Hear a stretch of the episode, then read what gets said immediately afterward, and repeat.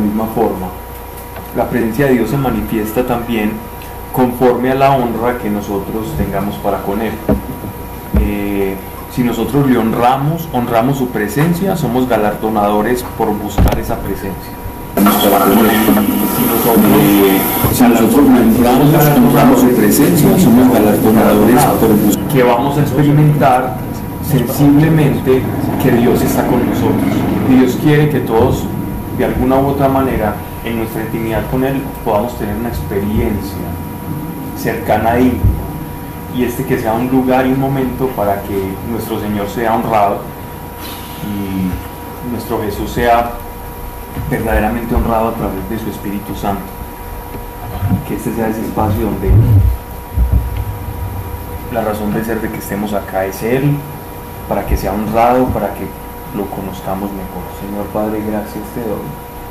Y gracias te damos por este espacio, por este lugar, la paz sea en esta casa que nos da la posibilidad de descubrir tu palabra. Gracias porque quizás no seremos muchos en número, pero el contenido de tu revelación, sabes, con la honestidad con la que nos acercamos a las escrituras, con ninguna motivación de adoctrinamiento, no nos interesan doctrinas, construcciones humanas o de hombres, sino que queremos tu palabra viva y eficaz. Eso sí nos interesa, porque a través de tu palabra no solamente recibimos consejo, sino que te conocemos mejor. Y conociéndote mejor, podemos decir verdaderamente que te amamos por lo que conocemos, Padre. Bienvenido seas Padre nuestro a este lugar. Aquí se te honra, aquí se te desea, se te anhela. Este es tu espacio. Esté con nosotros, Señor. Gracias Espíritu Santo porque revelas al corazón las escrituras y abres los ojos y sanas al ciego y sanas al sordo. El que no ve, Señor, tu palabra y el que no la escucha tú nos sanas de esa sordera espiritual solo por la fe de querer conocerte y escudriñar tu revelación. Esté con nosotros hoy, Padre, y bienvenido en el nombre de nuestro Señor Jesucristo. Bien, vale, ya estamos por terminar en la carta del apóstol Pablo a los hebreos. Son 13 capítulos, ya terminamos el 12. Vamos entonces pues ya para el 13 y como habíamos acordado la charla pasada, vamos a empezar y les iba a hacer una propuesta. El libro de los proverbios. Vamos a tomar cinco proverbios, son 31 proverbios, vamos a tomar cinco proverbios por charla y lo intercalamos con el contenido de un libro para que no solo sea leer proverbios durante, hasta que acabemos el 31, sino que los vamos tomando, los soltamos los primeros cinco por tandas de a cinco. ¿Les parece? Y en la última, pues que sea una tanda de seis y, listo el O sea, cinco, un libro, cinco, otro libro. Exactamente. Porque de esa manera no, se nos, no, nos sobrecargamos de ese, de ese libro sapiencial y porque se, veo los proverbios, incluso hay proverbios que se pueden ir muy largos y casi que volverse una predicación entonces, para no hacer eso muy extenso e intercalar como venimos haciendo con las escrituras. Y además porque el libro de Proverbios no, generalmente, o los salmos, muchas veces nosotros lo, tomamos de lejos o lo vemos como, como de lejos, nos ah, sí, qué interesante consejo, pero hay mayor profundidad en eso que un simple consejo práctico, aunque es un consejo práctico también. Carta del apóstol Pablo, entonces les parece bien a todos, ¿está bien así? Carta del apóstol Pablo a los Hebreos, capítulo 13, verso 1. Ya este es como la despedida del apóstol. Si bien habíamos dicho que, el estilo de la carta de los Hebreos era más que una carta, así le digamos carta, era más una epístola. La diferencia entre carta y epístola es el contenido. La carta va dirigida hacia una persona, la epístola por lo general tiene un contenido doctrinal o de exhortación. Entonces toda la carta venía en un, modo de escritura epistolar donde él nos exhortaba al conocimiento de la figura de Cristo y cómo todas las profecías sobre el Mesías habían de cumplirse en la figura perfecta de Cristo. y utilizaba entonces la figura de Cristo como sacerdote, como mediador de un nuevo pacto, la ley de Moisés versus la gracia del Evangelio, etcétera, etcétera. Pero ya en el capítulo 13, ya entonces pasa de ser una epístola y comienza como el género literario a volverse en una carta, donde él simplemente nos está dando unas recomendaciones fraternales. Ya todo el contenido doctrinal se acaba en el capítulo 12 y comienza como las recomendaciones pastorales.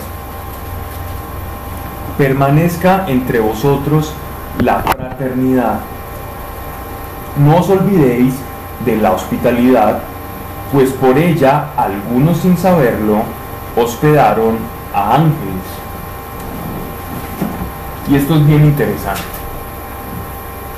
Aquí hay dos palabras que para el pueblo semita, para el pueblo de Israel y para todos los pueblos de Canaán y sobre todo esteparios o del desierto o pueblos nómadas, el valor de la hospitalidad era incluso más estimado que el de la libertad. Para nosotros como sociedad moderna, la, libertad, libertad casi que es un valor supremo como el de la vida. Tanto la vida y la libertad son los valores fundamentales supremos. En la Constitución, después de la Revolución Francesa, son como los, los grandes pilares de los derechos humanos. Pero para estos pueblos nómadas, la hospitalidad, porque ellos pasaban grandes, grandes territorios donde en esas migraciones pasaban hambre, penurias, habían sequías, y tenían que buscar pozos y hacer transhumancia, es decir, pasar de un lugar, eh, abrir pozos, cuando se secaba ese pozo entonces ya había una comitiva, una avanzada que hacía otro pozo y así se la pasaba el pueblo de Israel, antes de que Dios les diera la tierra prometida. Por eso es que para ellos la tierra prometida era tan valiosa, porque fue un cambio de vida, de la transhumancia o, o el ser nómadas a poder tener una tierra propia que cultivar y no tener que estar dependiendo tanto de las inclemencias del clima. Y entonces, por eso, para esos nómadas la hospitalidad era un valor tan fundamental. Porque cuando tú pasas tanto tiempo en el desierto en esas caminatas tan terribles, el hecho de que alguien en un pueblo aledaño, en un pueblo vecino, te ofrezca algo de tomar, te ofrezca hospedaje, era prácticamente un bálsamo que no lo podía dar absolutamente nada. Incluso podía ser esclavo pero si tengo donde dormir y tengo donde comer porque alguien me brindó ese hospedaje, era, era incluso mayor que la misma libertad. Por eso la hospitalidad o el pueblo judío es hospitalario por naturaleza. Dime. Pablo, esa palabra se debe tomar literal. Alguna vez yo escuché en una predica, pues que un padre decía como que que hay pedazos como que uno no podía tomar literal, porque, o sea, como que uno debía ayudar, ¿cierto? Como que si yo sé que alguien entra a hospedaje, yo debo hacer todo lo posible, pues por ayudarlo, o si voy a la casa curar para que lo dejen dormir o algo así. Pero si por decir a mi casa, no sé, mañana que con desconocido me dicen necesito quedarme acá, o sea, literal, yo debo decir como así, una cuestión. Ok, la palabra se debe tomar literal, pero el hecho de que se tome literal no significa que cada cada circunstancia no tenga un contexto y se pueda tomar a discreción la palabra. La palabra nos arroja un principio, pero siempre la palabra está sujeta a una discreción o a una circunstancia, ¿ya? Porque hay personas que se pueden camuflar de algo bueno para después robarte, ¿cierto? Entonces ahí está el discernimiento. Entonces yo lo voy a hospedar sabía, sabiendas de, de, lo que, de lo que va a hacer. O una persona que va a consumir en mi casa y yo sé que es una persona consumidora, entonces yo le, yo le, puedo poner las reglas, como en, el caso de una persona que nosotros conocimos, que un hombre tuvo un acto de misericordia con él y le dijo la, la siguiente condición. Tú eres un consumidor, en el barrio lo sabemos, yo te voy a dar posada por una semana con la condición de que tú no consumas acá. Si vas a consumir afuera y que no llegues oliendo acá a mi casa. Le dio hospedaje y la vida de ese hombre fue transformada por el Evangelio y ahora me lo encuentro muy a menudo y sigue firme en la fe. Esta persona eso ocurrió hace más de 14 años y, y esta persona puso unas condiciones en su hospedaje en tanto que el valor de la hospitalidad no afecte el valor de la dignidad de tu casa. Entonces, cuando hay un conflicto de valores, eh, la discreción y la sabiduría que Dios te haya puesto te pone a sopesar en esa balanza. Entonces, si se toma literal, porque hospedar es hospedar, amar es amar, mentir es mentir. Pero todo sujeto a una discreción circunstancial. Entonces la hospitalidad es un valor, es un valor supremo para, para, el, para el semita. Y nosotros, sobre todo los antioqueños, tenemos muchas raíces del pueblo judío. En el segundo viaje de Colón, eso no lo cuentan las crónicas oficiales, sino las, las crónicas extraoficiales, llegaron barcos de los judíos marranos huyendo de, la persecución de Isabel la Católica, los judíos sefarditas, que habían sido obligados a convertirse al catolicismo y en esa huida, por esta expulsión de los, de los judíos y los que no se convirtieran, muchos de ellos llegaron huyendo a lo que ellos conocían como las Américas o las Indias. Y entonces llegando a las Indias, ellos desembarcaron, algunos por el Urabá antioqueño, ¿cierto? Otros llegaron por otros sectores, pero la mayor cantidad de población se, ubicaron en el oriente antioqueño, gran, gran parte del pueblo judío, y utilizaban eh, apellidos como Zapata, utilizaban el, apellido Pérez en Antioquia, que emula el nombre Eretz, Eretz en hebreo significa tierra, y ellos utilizaban y cambiaban sus, sus nombres, sus apellidos, y le introducían Eretz, o sea, tierra, para que nunca olvidaran de dónde iban a venir, a pesar de que se habían cambiado sus apellidos. Y entonces aquí fundaron muchos pueblos. Por eso vemos tantas poblaciones con nombres bíblicos aquí en Antioquia, porque hubo una gran migración de judíos. La ruana, la famosa ruana antioqueña, es una emulación del talit, que es esa prenda con la que los hombres van a rezar o van a orar, incluso en las sinagogas, los rabinos predican con ese talit y que tiene las franjitas así, es así, las alpargatas. Las oraciones y los rezos y los villancicos antioqueños están cargados de frases del Antiguo Testamento con hebraísmos, es, es decir, con palabras que todavía están en hebreo. Y muchas expresiones que utilizamos en el argot popular antioqueño vienen o tienen sus orígenes en el mundo judío. Entonces, de ahí viene gran parte de esa hospitalidad tan famosa del antioqueño porque para los judíos, a los judíos desde los padres judíos les enseñan a sus hijos el valor de la hospitalidad al igual que el temor de Dios. Es algo que se inculca y que vas a encontrar en Israel en, en una familia judía judía. Es un pequeño paréntesis ahí histórico pero hay mucho más que contar de, los judíos acá en, en, Antioquia, que es una historia muy bonita.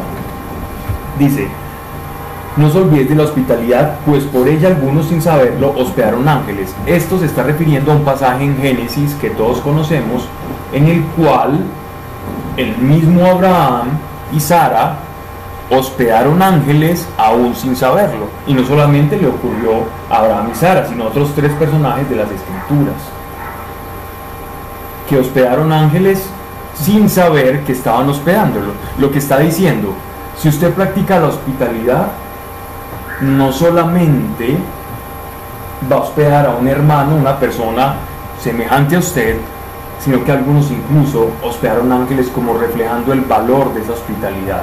En el caso de Lot también, el sobrino de Abraham hospedó ángeles y los ángeles le advirtieron de la inminente justicia de Dios y la ira de Dios que iba a caer sobre estas ciudades, ¿cierto?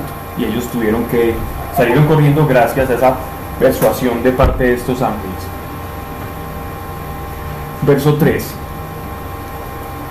Acordaos de los presos, como si vosotros estuvierais presos con ellos. Miren, Mateo capítulo 25, versículo creo que 7 o 9, si mal no recuerdo, si alguien me puede ayudar. Sí, es después de la parábola de las de la de, la, de los talentos. Sí.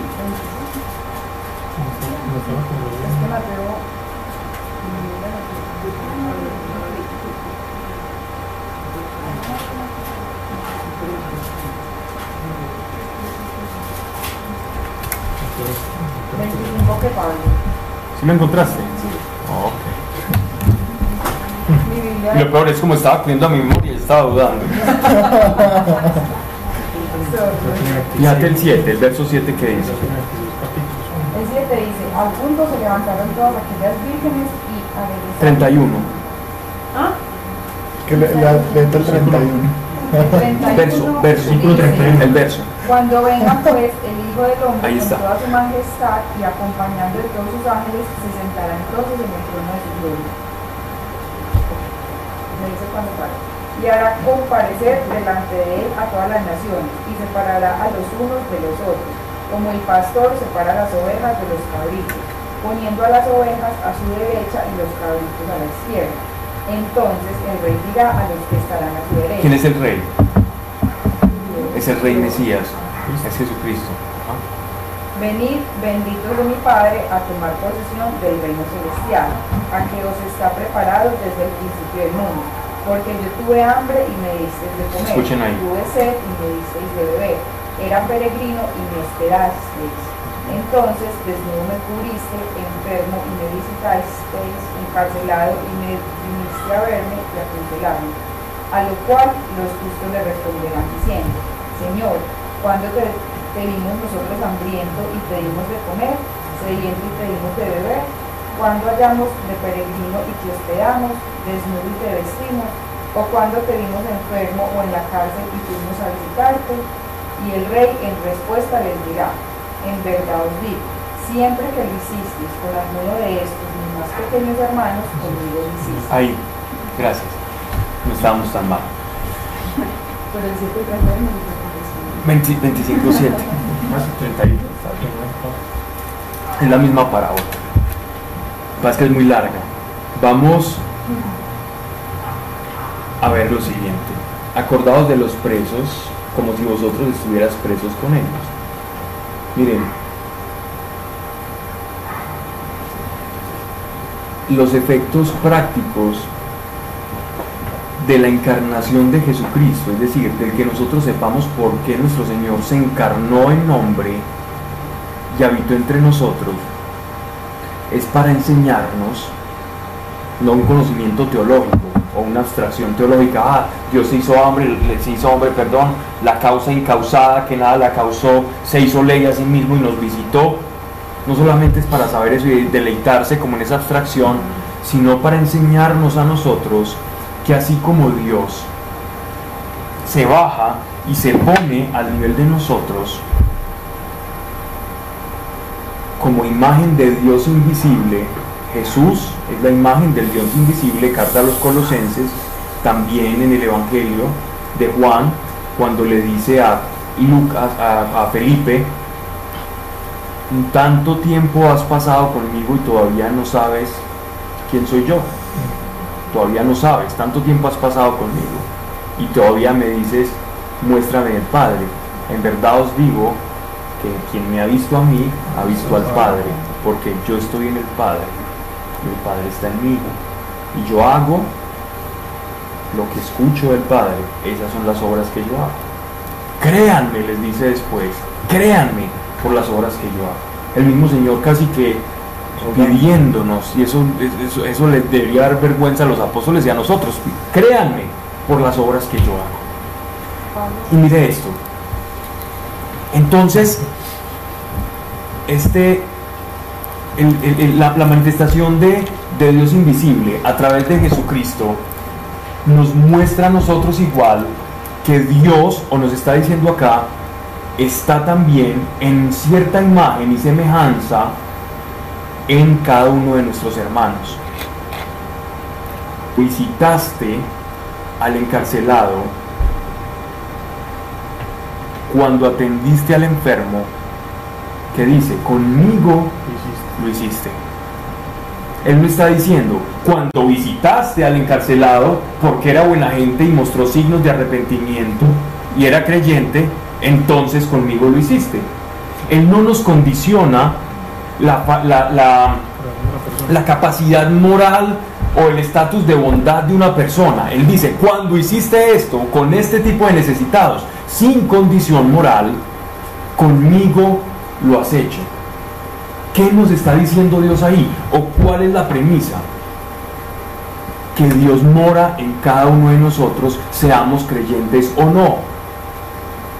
Pero, a ver, a ver, pero ¿cómo así? ¿Cómo es posible que Dios more en un no creyente? Y ahí vamos con lo siguiente.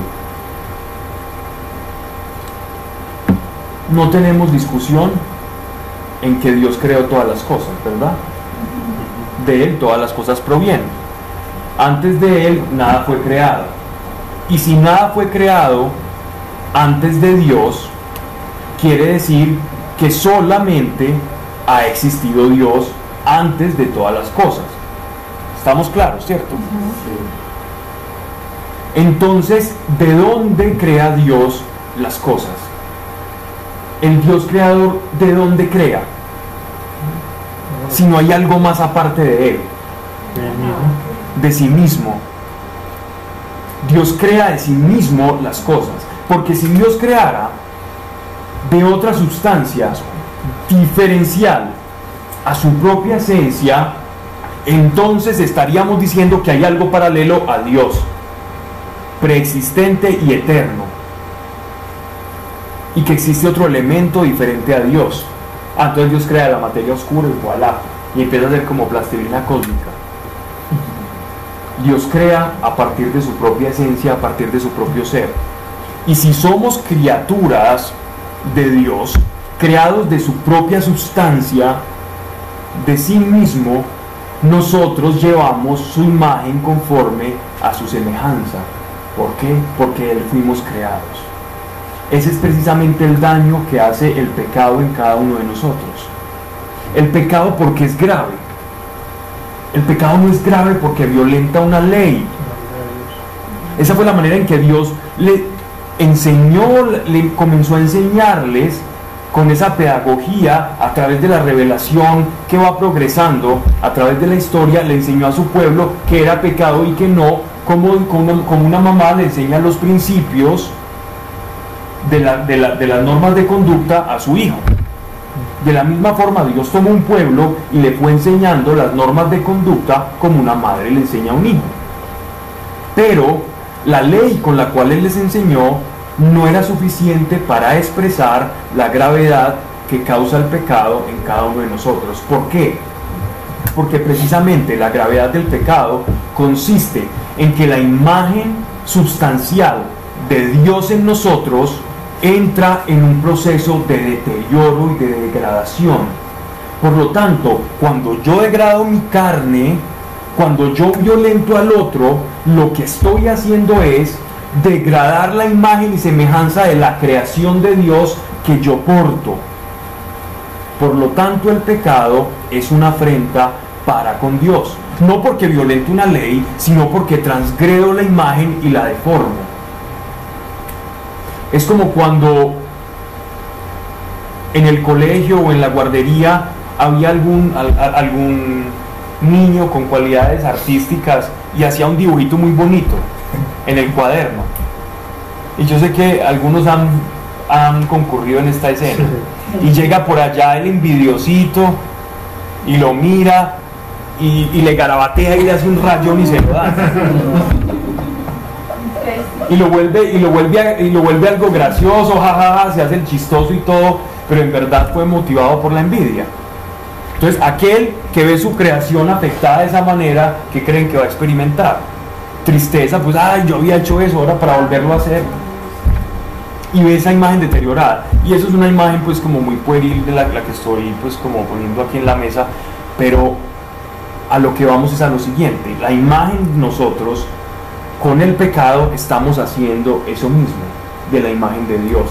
Y cada vez nos vamos alejando más del prototipo originario por el cual Dios nos creó. Esa es la gravedad del pecado.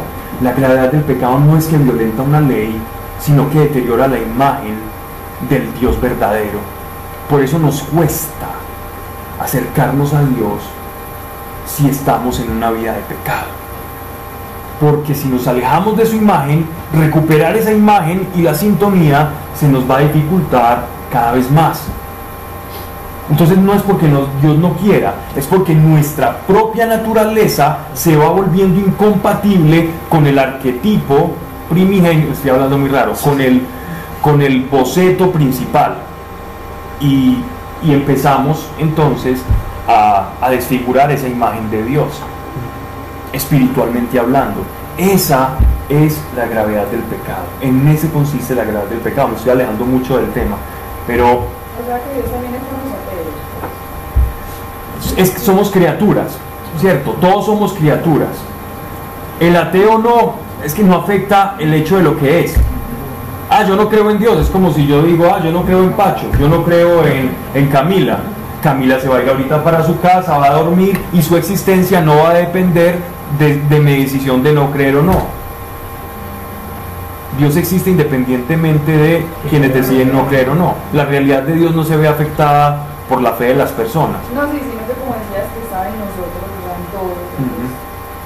En cuanto, en cuanto a, a imagen y semejanza, ¿cierto?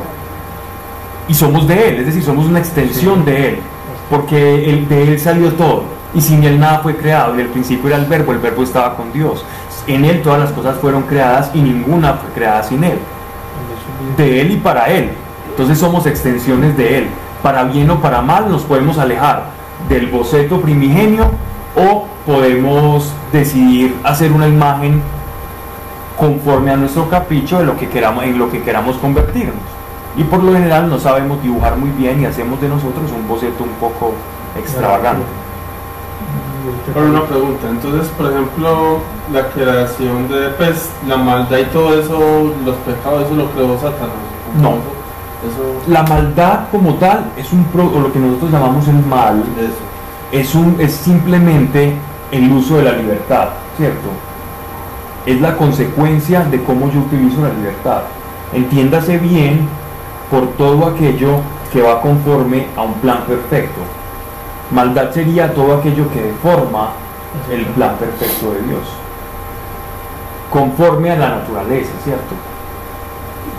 Por ejemplo, si yo ya comienzo a tener un pensamiento, yo quiero ser igual que Dios, ahí estoy deformando el plan original, porque no lo voy a hacer. Entonces estoy incurriendo en mentira. La mentira es la base de todo mal. Sobre la mentira es que se desatan toda la cantidad de males. Cuando yo habito en mentira, cuando yo pienso en mentira, es inevitable que yo me vaya a encontrar con el sufrimiento interior. El gran, mayor porcentaje de sufrimiento interno que una persona acarrea es por mentiras. ¿Cómo mentiras?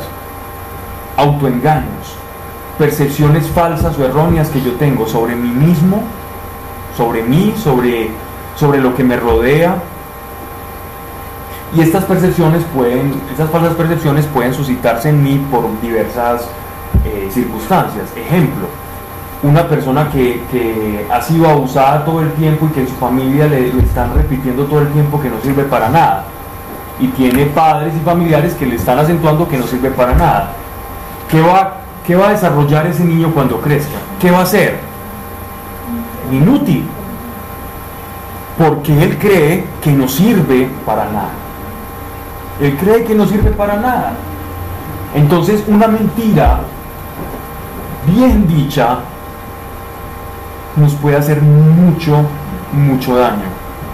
Por eso es que la renovación de la mente consiste en cambiar esas mentiras del mundo o que nos han dicho por personas incautas o porque nosotros mismos las alimentamos a través de los medios de comunicación, de lo que nos dicen, de los comentarios y preferimos escucharlos a ellos y no lo que Dios dice sobre quiénes somos, sobre qué vamos a hacer y qué autoridad y qué identidad tenemos en Él. Yo les repetí hace algún tiempo que en, mi Biblia con la que yo me muevo para hablar, tengo en la, en la primera hoja, tengo escrito esto para que cada vez que abra la Biblia nunca se me olvide la siguiente frase.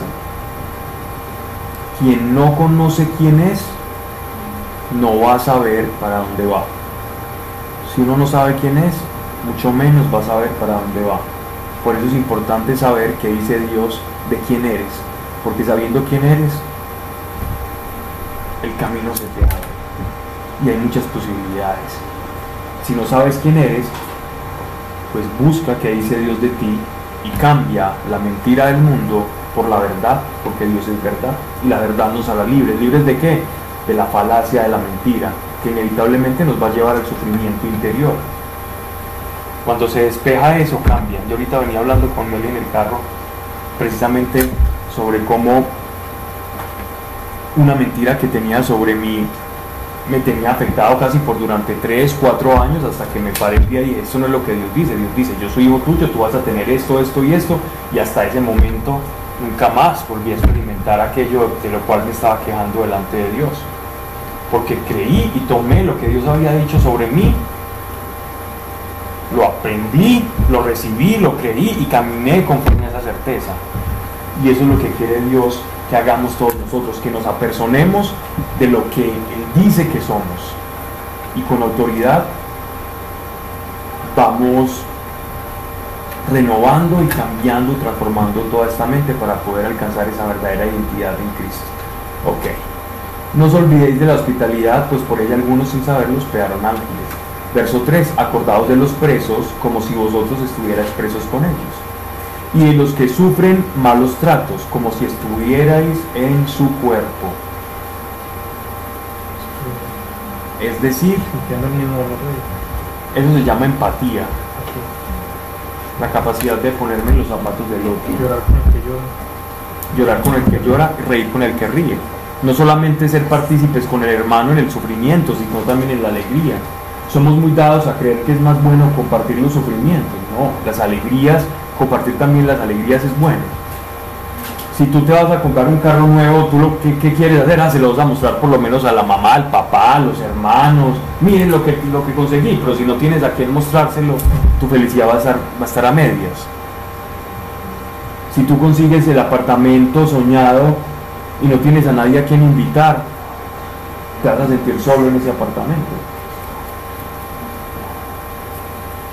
Hay algunos que también les gusta mostrar su pareja, pero eso es otro caso. Verso 4.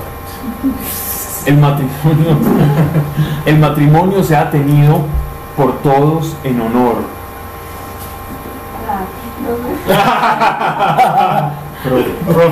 Pero es una tromba. Y llegó cuando eso no estaba ocurriendo. Inseguridad el matrimonio se ha tenido por todos en honor. ¿Qué es el honor? ¿Qué es honor? ¿Alguien me dice otra traducción que tenga? Sea honesto, Honesto me parece correcto. Me gusta.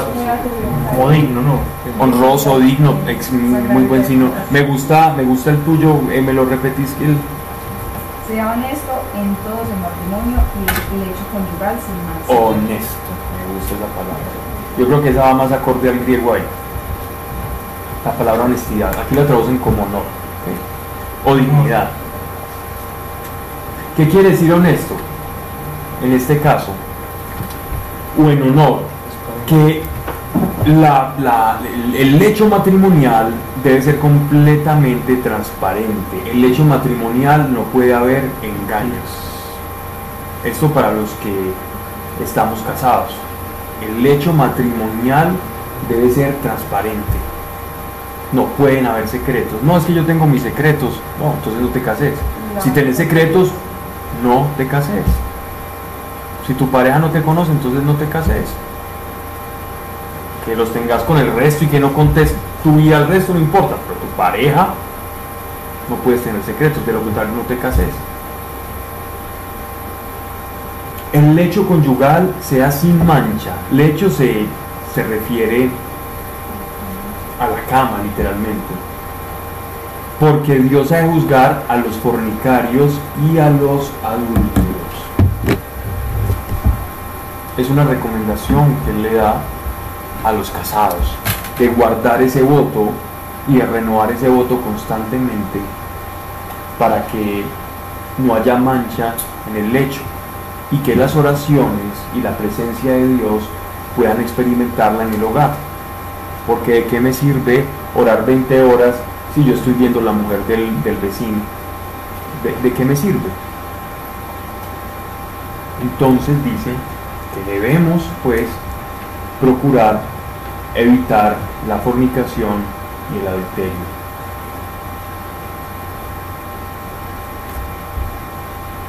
Sea vuestra vida exenta de avaricia, contentándoos con lo que tengáis, porque el mismo Dios ha dicho. Y aquí voy a hacer una, una aclaración. No te dejaré ni te desampararé.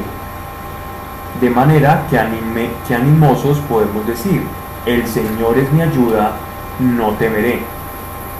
¿Qué podrá hacerme el hombre? Hay un pasaje de Salmos, aquí es un salmo, y también de José, de la vida de José,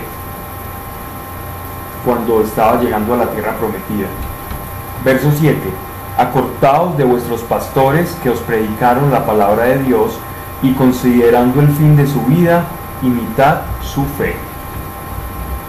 Aquí hay dos puntos importantes. Uno dice, contentándoos con lo que tengáis, refiriente a la avaricia.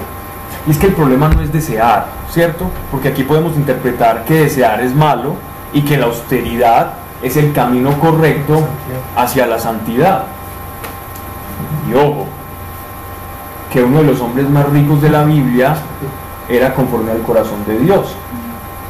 Entonces, ¿dónde está la santidad? ¿En la austeridad y en el no desear cosas? ¿O, o va en el corazón? ¿Dónde va? Pero aquí nos están hablando de la avaricia. ¿Cuál o qué es la avaricia? La avaricia, ¿qué te pasó?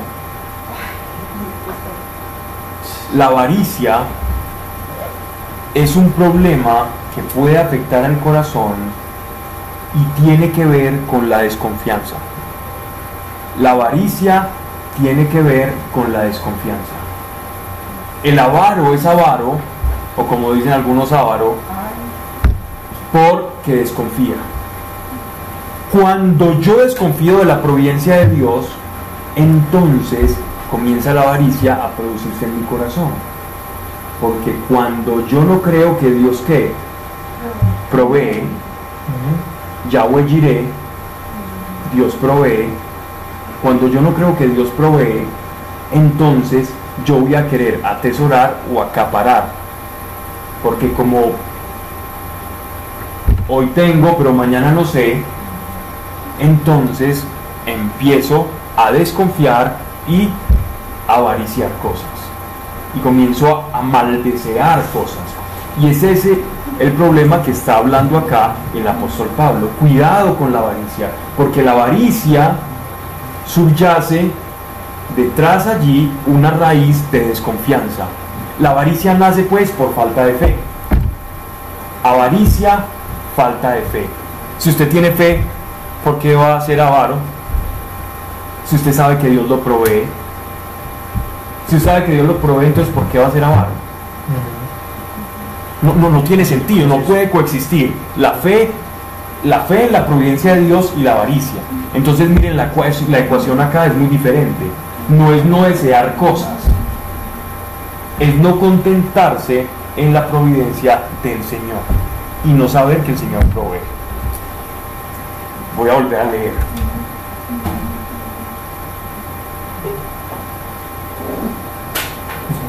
Sea vuestra vida exenta de avaricia, contentándoos con lo que tengáis, porque el mismo Dios ha dicho, no te dejaré ni te desampararé palabras que le dijo a José, a Josué. Lo mismo. Verso 6. De manera que animosos podemos decir. Es decir, cuando confiamos podemos decir. Si tú confías, puedes decir. Una pregunta, la avaricia no es como una obsesión de como abarcarlo porque no se sabe. Claro, precisamente es eso, porque no se sabe. Pero cuando usted sí sabe que Dios provee, entonces ¿por qué la avaricia va a coexistir? Desaparecería. Cuando usted sabe que Dios provee, la avaricia no, no, no tiene cabida, porque tu confianza está en Él. ¿Estás bien? El Señor es mi ayuda, no temeré. Repitamos, el Señor es mi ayuda, no temeré. Todos tenemos fe, ¿cierto? Por eso podemos decir, el Señor es mi ayuda, no temeré. Por eso repetimos. cuando uno siente que el temor está como arraigado. Pues le vas a decir, el Señor es mi ayuda, no temeré. Cambias una mentira por una verdad. Eso se llama renovación de la mente, tú lo sabes. Cuando no se sabe qué es el temor. A veces, a, veces ser como, como arqueólogos de cada raíz de amargura de nuestra vida se va a volver muy complejo, como ser cazafantasmas de, de, de nuestra propia vida y de nuestras propias sombras y tormentos, se nos va a volver molesto. Además, volver una carga, uno está Las raíces en todo. ¿Cierto? Y te va y eso te va a llevar a una cadena a una cadena causal que cuando no le encuentres vas a terminar diciendo no eso escuchas la historia del bisabuelo que el, bisabuelo fue un violador entonces que por ahí ahí fue donde nació y terminas em, empezamos así. Y no está mal hacerlo no estoy criticando eso porque la sanación de las generaciones es importante. Pero exactamente pero hay cosas que tampoco necesitamos encontrar la raíz para solucionarla porque si tenemos la fe, ya. Incluso hay cosas que dan A veces, por ejemplo, tú puedes sentir un dolor de cabeza, ¿cierto? y simplemente, simplemente no sabes por qué. Y solo fue porque te montaste al carro después de que, que, hacía calor, tenías el aire acondicionado y en ese cambio de clima sentís un dolor de cabeza. Llegas a la casa, te tomas un acetaminofén, se te quita, estoy diciendo que no supiste cómo llegó ese dolor y se te quitó el dolor. Entonces, ¿te hubiese servido de algo? Posiblemente sí, pero ¿qué era lo que era mejor? Que se te fuera el dolor. Vale. Entonces, a veces no necesitamos eso, pero si ya tenemos la cura, no siempre. A veces Dios sí quiere mostrar las raíces, pero que no nos volvamos obsesivos con encontrar la raíz porque entonces estamos, nos estamos dejando seducir mucho de encontrarle la razón a todo. Y eso también es una tentación muy grande que nos lleva a sufrir mucho. Vale, de la avaricia, el lado contrario de derrochar, eso no es pecado.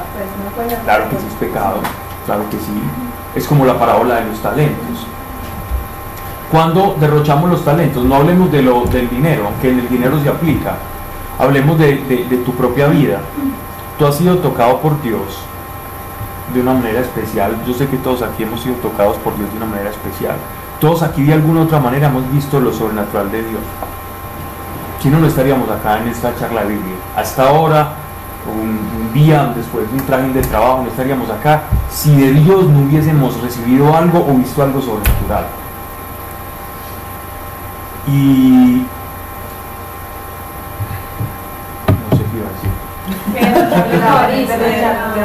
los talentos. Ah, ok. Todos tenemos una riqueza muy grande, gracias. Una riqueza muy grande eh, por parte del Señor. Cuando tú te guardas esa riqueza, estás cayendo prácticamente en una especie de avaricia. Cuando tú no te extiendes al necesitado, estás casi que incurriendo en lo mismo. Es una avaricia interior. Eso nos puede estar pasando a nosotros. Por eso es importante que reflexionemos en esto. ¿Cuánto estoy dando? No esperemos tener mucho para dar mucho. Nosotros tenemos de todo. Primero tenemos a Cristo. Después cada uno de nosotros tiene muchos talentos. No todo es dinero. Talentos, tiempo, consejo, amor, misericordia, extender una mano o un oído. Por lo general, si tú hablas con una mujer, quieren más ser escuchada que le soluciones el problema. Tú hablas con una mujer, ellas, quieren ser escuchadas y ellas ya tienen la solución al problema, pero, pero la solución al problema parte o pasa porque les escuches. Así que si una mujer te está pidiendo, si una mujer te está pidiendo un consejo, no te está pidiendo un consejo, te está pidiendo tiempo para que le escuches. Ahí ya va, no me peguen por decir esto. Los hombres.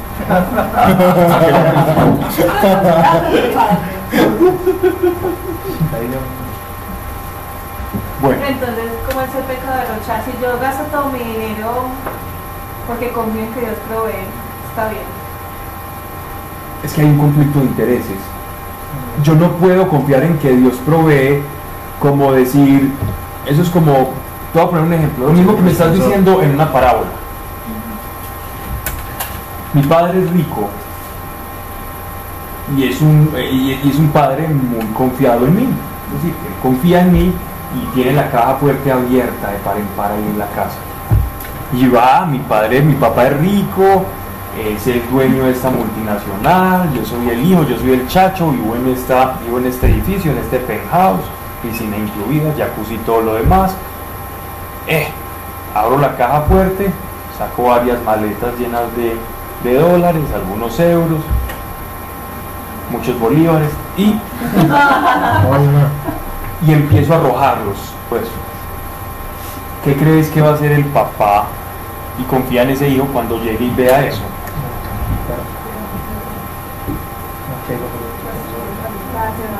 El escarmiento va a ser y va a cerrar la caja fuerte.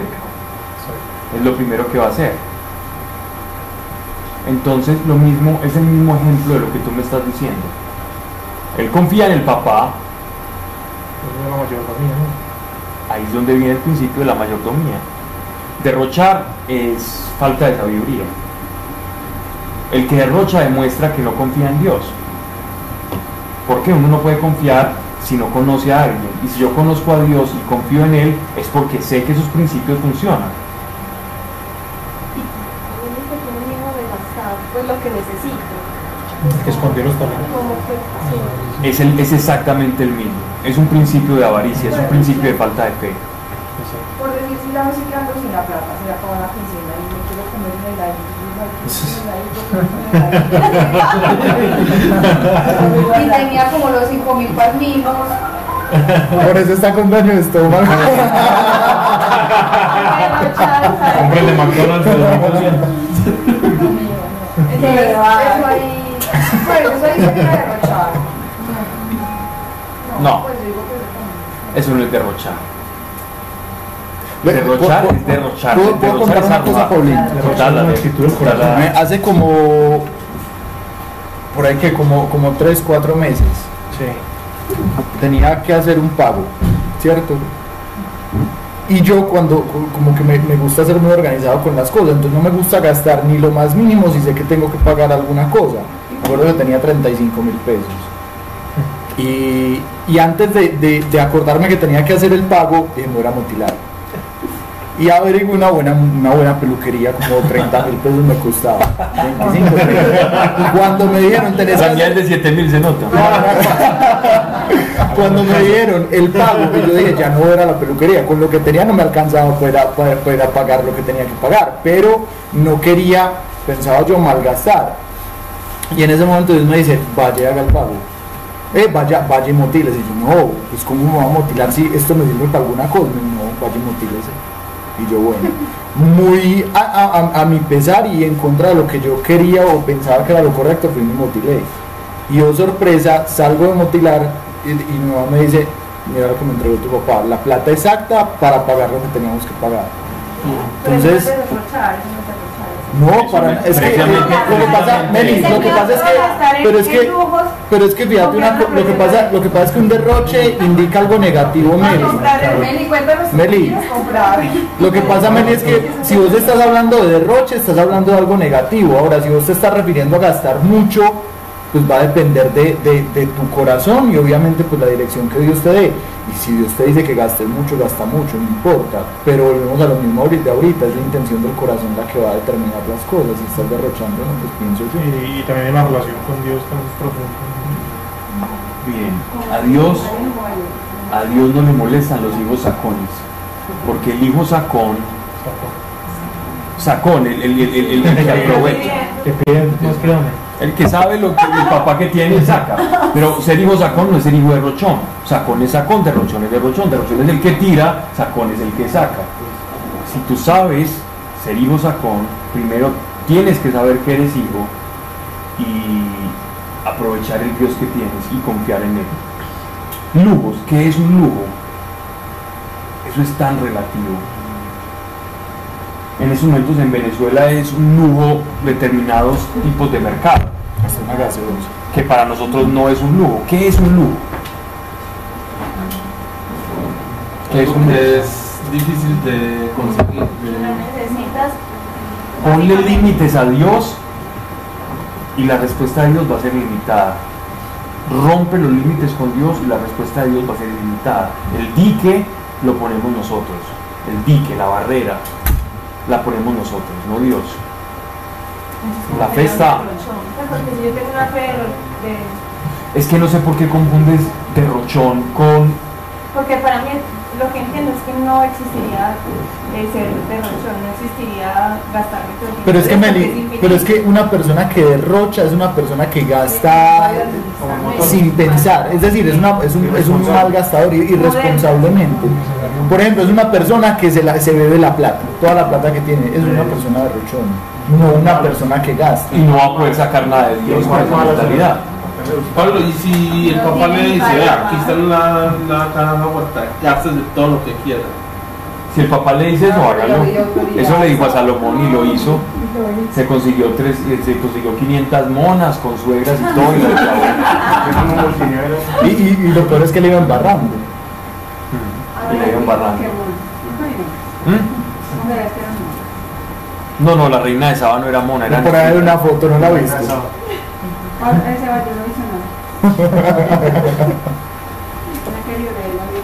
Esta es de la muestra. Pues, pero es muy difícil que pase por él, ¿no? No, No, no, no. si le dice, ah, gaste todo lo que ver. Yo le pareció De uno. hecho, de hecho, de hecho, en el Antiguo Testamento De hecho, es lo que él quería hacer con cada uno. Cuando, cuando le decía a Dios que no guardaran nada para, para el otro día. Exacto. O sea, literalmente, mira, mira, pasaje. mira, por ejemplo, mira lo que está diciendo eh, Alejo Meli. En el, en el Éxodo, el, el maná se lo tenían que gastar todo ese día. No podían dejar nada para mañana. Es lo mismo que si tengo una tonelada de plata, cualquier 10 toneladas de, de dólares y me las gasto el mismo día. Es exactamente lo mismo. O sea, la cantidad no va a determinar nada, sino a fin de cuentas la intención del corazón. Qué buen pasaje. Ese pasaje refleja exactamente lo que estamos diciendo. Cuando Dios les ordena, porque ellos decían, no, pero ¿cómo vamos a guardar este maná y esta carne de cornos y y esta carne de cornos? Y él les decía, cómanse todo ya, Por lo que le dijo a Zeus. porque si están guardando, o que un avaro que, que guarda mucho y que parece muy prudente según el mundo, porque Dios se va a encargar de a ese que confía en él, reprenderlo para que sepa ahorrar, pero lo va a hacer él. El otro no va a recibir nada de él. Por lo menos este recibe la reprensión de parte de Dios y la reprensión para transformarlo, el derrochón confiado. El otro no va a recibir absolutamente nada de Dios y va a depender única y exclusivamente de los de sus ahorros y de sus cosas. Y además hay principios en la economía de Dios muy claros para prosperar en la economía, que ni siquiera dependen que si Dios me prospera o no, sino que si poniéndolos en práctica eso va a pasar. Algún día haremos un seminario de eso, ¿no? Gato, ¿lo hacen? Ah. ¿Dentro de cuánto? Antes o después de que casa. Antes del matrimonio, ya del matrimonio, antes Yo creo que en estos seis meses ya se está cuajando eso. Porque No, no el matrimonio. El seminario. Pero El también, seminario. también, por, por el gato. Para que tengan tiempo. Tenga tiempo de prepararlo Ok, no, para que tenga la evidencia para preparar. Ok, sigamos. Sea vuestra vida extensa y avaricia, contendándoos con lo que tengáis, porque el mismo Dios os ha dicho, no te dejaré ni te desampararé. Melissa, no te dejaré ni te desampararé. De manera que animosos, si, nos, si esa palabra la creemos, nos animamos, podemos decir, el Señor es mi ayuda, no temeré. ¿No temeré a qué? A no tener. ¿Qué podrá hacerme el hombre? Acordaos de vuestros pastores que os predicaron la palabra de Dios y considerando el fin de su vida, imitad su fe. ¿A qué se refiere esto? Estamos hablando más o menos del año 62 después de Cristo. Y es muy posible que, esté haciendo, que se esté haciendo alusión a la muerte de Santiago el Menor. Santiago el Menor, según nos cuenta Flavio Josefo en un libro que se llama Las Antigüedades de los Judíos, él narra cómo fue la muerte del apóstol Santiago. Habían dos recuerden, Santiago el Mayor, Santiago el Menor. Y la muerte, según nos cuentan, a él le llamaban Santiago el Justo, porque era un hombre cabeza de la iglesia de Jerusalén, y este Santiago el Justo fue llevado a través de, una, de, de intrigas maliciosas por parte de un miembro del Sanedrín y le dijeron que por favor convenciera al pueblo en época de Pascua, en el año 60 y en el año 62 más o menos, ocurrió esto. Algunos dicen, lo sitúan entre el año 68, ¿cierto? Entre 62 y 68, de que convenza al pueblo de, que dejen, que observen la ley, que pueden creer en Cristo, pero que observen la ley de la misma manera, que la gente está desfigurando la ley. Entonces que se montara, en- eh, hay una parte que, ellos llamaban como un aposento alto, que era una cima en el ala oriental del, del templo de Jerusalén, y él está en un risco viendo a ver a quienes les iba a predicar desde la altura, y en esas lo empujan, estos del Sanedrín, y él cae y cuenta Josefo, historiador judío de la época, que el apóstol cae ahí a tierra y no muere, sino que comienza a arrodillarse y a pedir por todos los que, los que lo habían tirado y le estaban arrojando piedras. Y les dice las palabras que nuestro Señor dice en la cruz, perdónalos porque ellos no saben lo que están haciendo. Y que uno que era un hijo de uno de estos sacerdotes comienza a gritarles a todos y, enojado, alterado, a decirles que, que si no se daban cuenta que él estaba orando por ellos. Y en esas llega un hombre de esos que era una profesión, que eran como una especie de, personas que trabajaban en lavandería y con este instrumento de madera con que lavaban la ropa, las ropas así las aplastaban, eh, le da un mazazo en la cabeza y ahí muere el apóstol Santiago. Entonces es muy posible que eh, se refiera aquí a esta expresión, versículo 7, cuando dice, acordados de vuestros pastores que os predicaron la palabra de Dios y considerando el fin de su vida, es decir, el martirio, imitad su fe. Esteban también. Esteban también, ese fue el, es el protomártir, fue el primer mártir de la, de la iglesia cuando lo apedrearon, que incluso el apóstol Pablo presenció esa muerte, esa lapidación. La lapidación era cuando se producía una herejía o una negación de una verdad de fe para los judíos, entonces ellos tenían el derecho a apedrear a la persona o al hereje y con base en, esa, en ese juicio pues se cometían muchas injusticias. Entonces, eso de tener en cuenta esa palabra de Dios es la imitación de la fe, porque ya el apóstol Pablo sabía que algunos de los que a los que les estaba predicando pues iban a sufrir el martirio, porque luego ya iba a llegar Domiciano, Espaciano y Nerón e iban a comenzar las grandes persecuciones a la iglesia. E iba a ser ese, ese tiempo prácticamente de más de 80, 100 años de mártires en la iglesia donde prácticamente catacumbas enteras de huesos de cristianos sacrificados y muertos en el Coliseo romano, incendiados, batidos a espada, decapitados, etc. Todo lo que el martirologio nos, nos cuenta. Verso 8. Jesucristo es el mismo ayer, hoy y por los siglos. No os dejéis llevar de doctrinas varias y extrañas, porque es mejor fortalecer el corazón con la gracia, con la gracia que con viandas de las que ningún provecho sacaron los que a ellas se apegaron. Nosotros tenemos un altar del que no tienen facultad de comer los que sirven en el tabernáculo. Los cuerpos de aquellos animales cuya sangre ofrecida por los pecados es introducida en el santuario por el pontífice son quemados fuera del campamento, por lo cual también Jesús, a fin de santificar con su propia sangre al pueblo, padeció fuera de la puerta. Aquí nos están narrando precisamente la crucifixión de nuestro Señor y cómo al igual que los animales se sacrificaban o el animal sacrificado era, lo hacían fuera del templo y después ya las partes las llevaban, ¿cierto? Para el, para el ofertorio, así nuestro Señor también fue sacado y fue muerto en lo que se llamaba pues el, el Gólgota, pasando por la Guena, en todo el camino del Calvario hacia la crucifixión.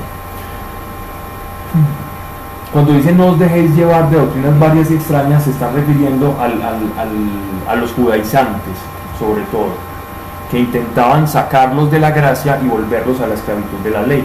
haciendo que ese sacrificio perfecto de Cristo retrocediera, retrocediese siendo imperfecto como si fuera el mismo sacrificio de los animales. Porque cuando yo desecho la gracia y abrazo nuevamente la ley, estoy desechando el sacrificio perfecto y me estoy abrazando nuevamente al sacrificio ineficaz, transitorio de los becerros, de los, de los corderos del antiguo pacto. Eso es como abandonar una mansión e irme a vivir a un tugurio, prácticamente hablando, creyendo que estoy tomando la mejor decisión y que allí me va a ir mejor, pero todo lo contrario. Entonces por eso dice, cargados con su propio propio, que no tenemos aquí ciudad permanente, antes buscamos la futura. Por él ofrezcamos de continuo a Dios sacrificios de alabanza. Nosotros ya no ofrecemos sacrificios como los ofrecían anteriormente.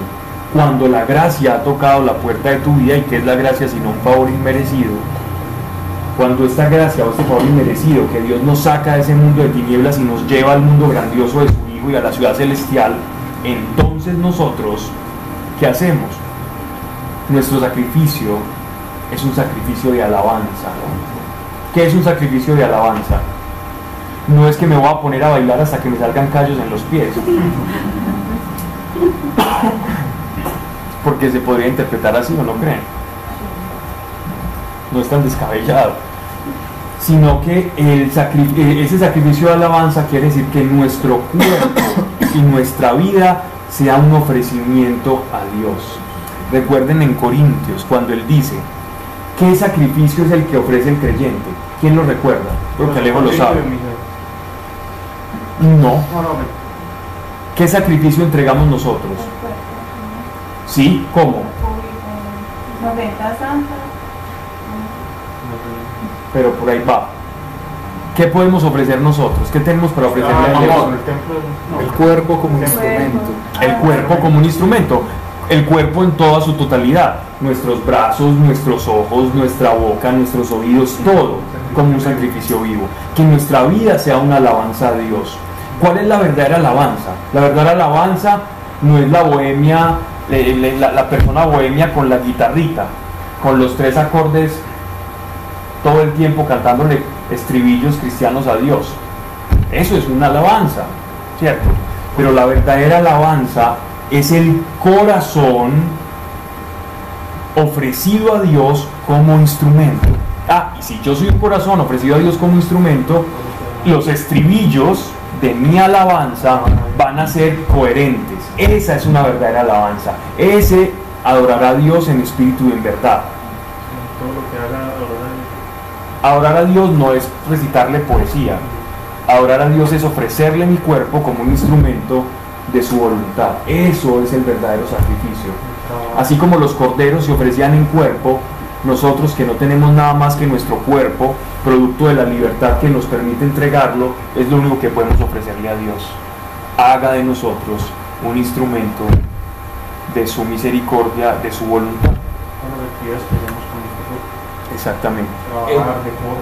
todo, todo es un ofrecimiento a Él. Por Él ofrezcamos de continuo los sacrificios de alabanza. Y miren lo que dice, esto es el fruto de los labios que bendicen su nombre.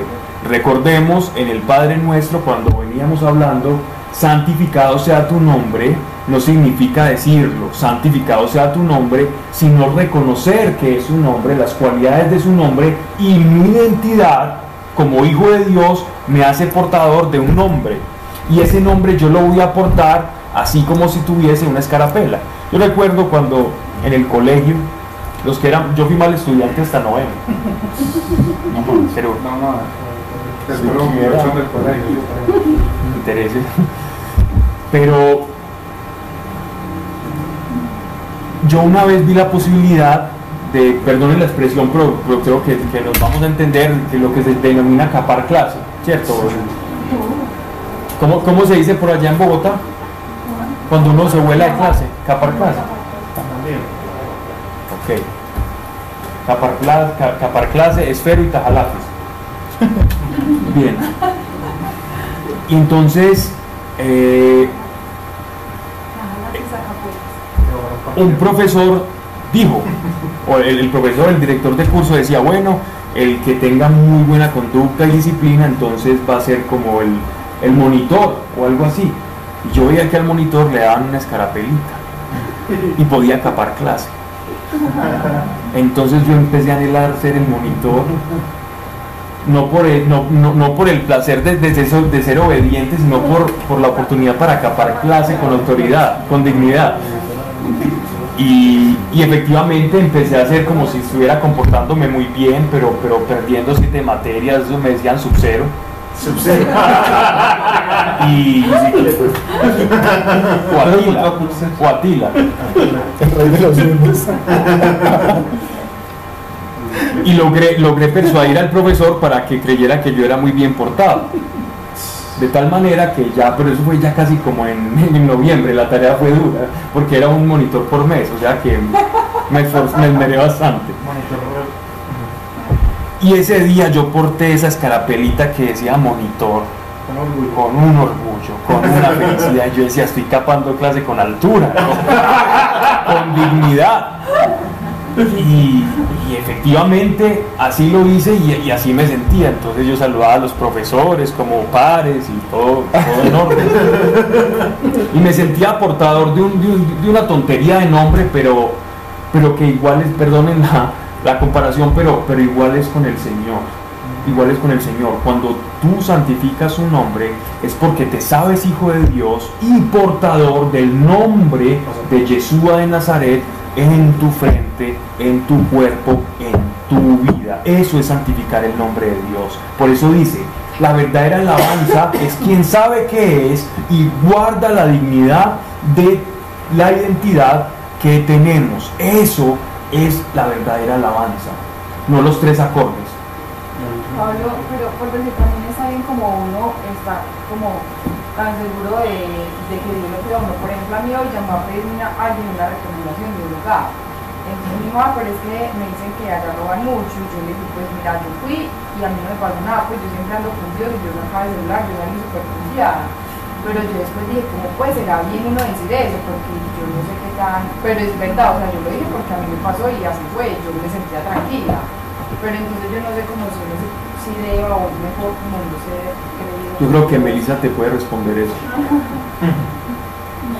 Sí, pues es lo que Pablo ahorita me estaba diciendo, como que al saber quién es en Dios, sentirse da como ese temor. Es que adquirir como esa identidad de quién no es en Dios, da como ese temor de sentirse quién no es en Dios, porque uno está muy acostumbrado a vivir en ese temor del mundo. Entonces en realidad Pero eso, sí, no, eso no sería soberbia. pues. Les voy a contar una experiencia. Eh, Una vez se, se cruzó por mi vida un hombre que estaba saliendo de la drogadicción. Un hombre de, de- él era oriundo de, de Cúcuta y llegó por esos azares de las drogas a Medellín. Tuve la oportunidad de conocerlo, tuvimos mucha empatía, era un hombre muy brillante, muy inteligente, pero que la droga prácticamente tenía toda su vida destruida.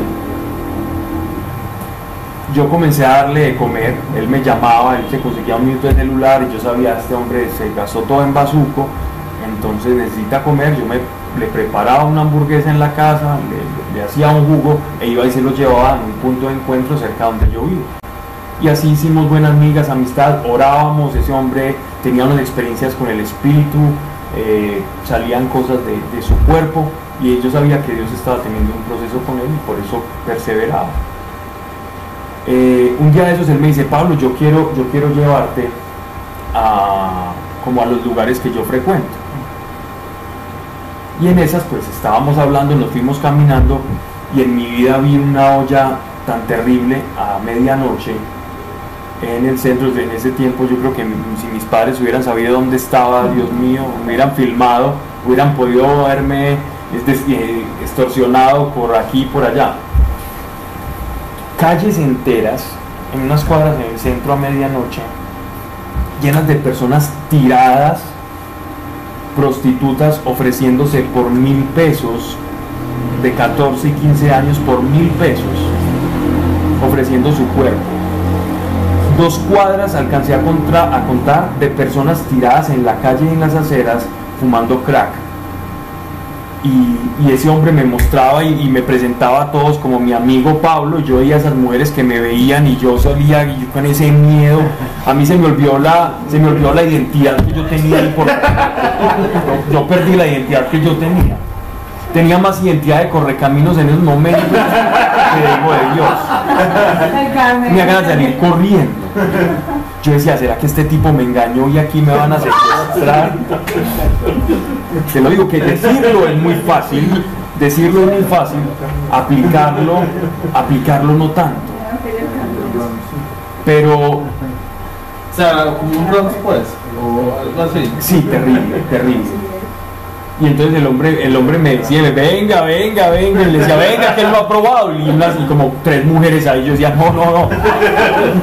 Y, fue muy complicado. Pero, pero uno tiene que ser prudente, ¿cierto? Hay que ser prudente. Mire, aprendamos de nuestro Señor, que es el Maestro. Dios, Dios igual, por la ingenuidad, Dios, Dios nos cuida. Pero miren que nuestro Señor cuidó de su cuerpo. Cuando Él estaba, cuando Él, él venía de Cafarnaúm, que Él comenzó a predicar y que algo de lo que Él dijo molestó a algunos doctores de la ley, recuerden lo que dice la Escritura en el Evangelio de Mateo, y querían apedrearlo. ¿Y qué hacía nuestro Señor? se escabullía. El Hijo de Dios se escabullía, guardando y cuidando su cuerpo, porque como ovejas en medio de lobos nosotros vivimos. Y si una oveja se aleja del pastor por ignorancia o porque confía mucho, ah, sí, yo me puedo tirar por este risco, el pastor da su vida por las ovejas, de hecho ya la dio, y solo dio una vida. Pero que seamos ovejas prudentes, ¿cierto? La prudencia no quita lo confiado. Siempre hay un balance. Que no pase como aquellos predicadores surcoreanos que fueron noticia por allá en los años 80, que intentando cruzar un río dijeron, ah, si tuviésemos fe como un grano de mostaza, pues podríamos decirle a ese monte que se quite y que se corra. Eso ocurrió en Corea del Sur y fue noticia, una, trágica, noticia. Eran unos misioneros, eran un grupito de misioneros que iban a evangelizar a una población y tenían que cruzar un río, pero si cruzaban el río se demoraban media hora, si no lo cruzaban y le, daban la vuelta, entonces su viaje era de dos horas. Entonces dijeron, no, pues para qué cam- caminar dos horas, usemos la fe. Si nuestro Señor caminó sobre las aguas y los que creemos en Él cosas mayores podemos hacer, pues podemos caminar los cinco. Y se ahogaron los cinco. Eh, fueron un mal testimonio de la fe. ¿ok? No porque no se pueda caminar sobre las aguas, si nuestro Señor quiere se hace, y si hay fe se puede hacer, pero la fe no es tonta. La fe no es tonta. Le preguntaron a Dios qué quería Él hacer. Se arrojaron al abismo. Aunque Dios en medio de nuestra ingenuidad y nuestra confianza, Dios nos cuida. Y en ese cuidado después nos advierte, a mí me advirtió después, tú no estás para estar en todos lados, no me lleves a mí a lugares en los que yo no quiero estar. Aunque estoy y todo lo veo, mi presencia y mi unción no la quiero llevar a todos los lugares, solo a donde yo te quiero, donde yo quiera que tú estés vas a estar. Y en ese momento yo, ok, sí, porque conozco personas que les que dicen, no, vamos, es que a mí me gusta evangelizar en, en prostíbulos y todo eso, y estoy allá y- y con mujeres desnudas, y, esa es mi, y ese es mi ministerio, y voy a evangelizar, y estoy blindado. Sí, ya voy. Es que incluso el apóstol Pablo le pasó, él quería ir a evangelizar un lado. Asia Menor y no pudo, y Dios los llevó para Grecia y y terminó Jesucristo cuando la tarde dice tírate de ese abismo porque escrito está Ese- ese es- Estamos inspirados, así es. Yo me imagino que es como que si por alguna circunstancia terminé en un lugar que no es tan bueno, pues Dios me cuida porque no porque yo lo tenté. Ahora sería entonces diferente, como que yo, ah no, yo me voy a tirar de este noveno piso porque pues Dios me va a bajar. Como también dependiendo. como- Esa es la, exagera, esa es la exageración pero, pero es bueno hablar de la exageración para que uno pueda tamizar la medida de las cosas. De hecho, mire que las parábolas de nuestro Señor siempre van al extremo para poder determinar una realidad de cosas o un principio. Y cuando uno arroja un principio al extremo, como eso que dice Alejo, el que estás viendo tú, nos muestra que siempre hay como matices dentro de, dentro- aunque Dios también te puede llevar a lugares, como decir, váyase para Siria a evangelizar, al apóstol Pablo dijo, váyase para allá y iban a encontrar el martirio. En cualquier momento podemos encontrar el martirio. Porque el cuerpo no lo es todo, de hecho es lo que menos importa. Pues, en la hora de la salvación. Importa mucho porque ahí está la unción, pero eso es harina de otro costal. Qué increíble que no terminamos hoy. Sigamos. Por él ofrezcamos de continuo a Dios sacrificio de alabanza. Esto es el fruto de los labios que bendicen su nombre. De la beneficencia y de la mutua asistencia no os olvidéis que en tales sacrificios se complace Dios. Dios, ¿cómo te hago feliz? Ah, haga feliz al prójimo. Obedeced a vuestros pastores y estadles sujetos, que ellos velan sobre vuestras almas, como quien ha de dar cuentas de ella, de ellas, para que lo hagan con alegría y sin gemidos, que esto sería para vosotros poco venturoso. Orad por nosotros, confiados en que tenemos buena conciencia y que queremos proceder rectamente en todo. Sobre todo os ruego que hagáis oración para que yo os sea pronto restituido. Es decir, estaba escribiendo desde las prisiones. Ok, son las nueve y media. Dejemos acá. Eh, ya si la próxima vez terminamos porque ya lo que sigue es muy corto. Y empezamos con proverbios y una introducción al libro de proverbios. La introducción la vamos a hacer de una manera muy hebrea porque estamos acostumbrados a ver los, pro- los proverbios de, de una forma excesivamente occidental.